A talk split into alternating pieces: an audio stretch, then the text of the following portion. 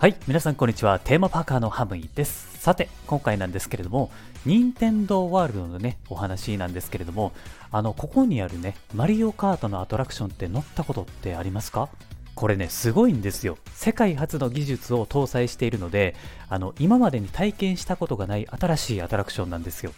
クッパ城がアトラクションの入り口になっていて、えーアトラクションに乗るまでの間も内装がねめちゃめちゃこだわっているので並んでいるだけでもめっちゃ楽しいんですよ。まあそんなねマリオカートなんですけれども結論から言うとこのアトラクションはですね初心者には優しくないなと、まあ、正直に思っちゃったんですよね。めちゃめちゃ面白いっていうのは感覚ではわかるんですけれどもなんかね情報が多すぎてついていけないところが多かったんですよね。乗る前と乗ってからのあの2つに分けてねお話をしようと思うんですけれどもまずは乗る前からですね。あのカートに乗る前にゴーグルを渡されるんですけれども、えーとね、このゴーグルがですねちょっと調整の仕方に癖があってちょっと難しいんですよね。でゴーグルを渡されてから大きな広場があるんですよ。でそこに行ってなんかちょっとした演出を見るんですよね。でこれを見てあもうすぐ乗れるのかなと思っていたら実は、えーまだまだ先で通路をずっと進んでさらに階段をめちゃくちゃ降りてやっとカートに乗れるっていう感じになってるんですよ。なので初めて並んだ人はあもうすぐ乗れるっていう期待感をちょっと崩されてしまうんですよね。だからねもう少しの、まあ、我慢が我慢がっていうかまあ辛抱が必要になってきますね。そして乗ってからなんですけれども本物のカートをね目の前にしたらやっぱり興奮するわけですよ。すっげえめっちゃかっこいいし迫力あるなって感じで舞い上がってしまうんですよね。でもねまだ初心者に優しくないポイントがあって、えーまず一つ目なんですけれどもパワーアップバンドっていうアイテムを持っている人はえーカートについているハンドルの部分にタッチするとね、えーアプリと連携をすることができるんですよ。これはあのアトラクションが発信する直前にハンドルにタッチをしないといけないんですけれどもなんかねちょっとやってみたんですけれども連携できてるのか、まあ、できてないのかよくわからなかったんですよね。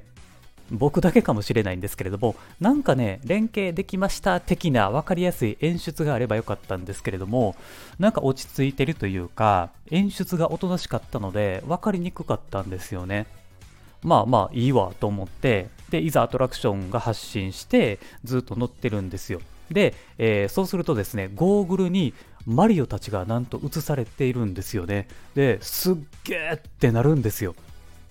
そこにいるはずがないのにいるように見える技術を使っていてこれはねあの他のテーマパークでは味わえない体験ですよね。でめっちゃくちゃ面白いんですけれどもまた初心者にはあの 優しくないポイントがあるんですよ。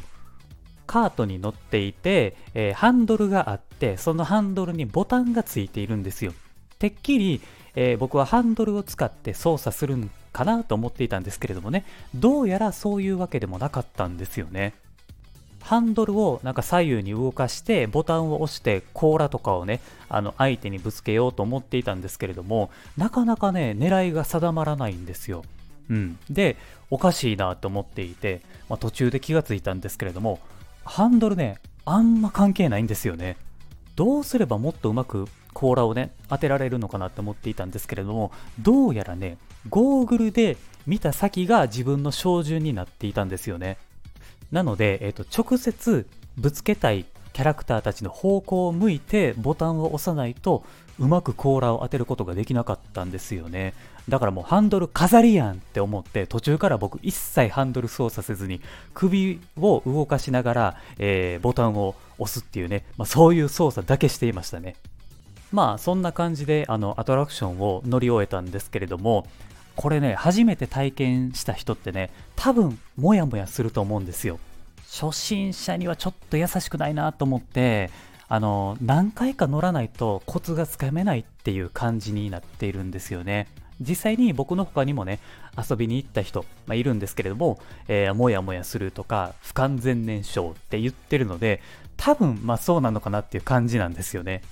まあでもですね、このマリオカートのアトラクションっていうのは面白いことは間違いないので、ぜひね、任天堂ワールドに行った際は体験してみてください。多分ね、このラジオを聴いているのか聞いていないかで、ちょっと変わってくるかもしれないですよね。はい。まあ、そんな感じでございます。ということで、えー、今回はね、ここまでにしたいと思います。今後もこの番組ではですね、ユニバーサル・スタジオ・ジャパンをメインにテーマパークに関連することは何でも発信していきますので、テーマパークが好きな方はですね、毎日楽しいことが聞けるラジオになっていますので、ぜひ番組のフォローもお願いします。そして僕はですね、ラジオ以外でもいろんなメディアを使って情報発信をしています。あの全部ですね、まとめたリンクを概要欄のところに、えー、貼り付けていますんでね、もし気になる方はですね、こちらから遊びに来てください。はい。ということで、今回は以上です。ありがとうございました。また次回の番組でお会いしましょう。Have a good day!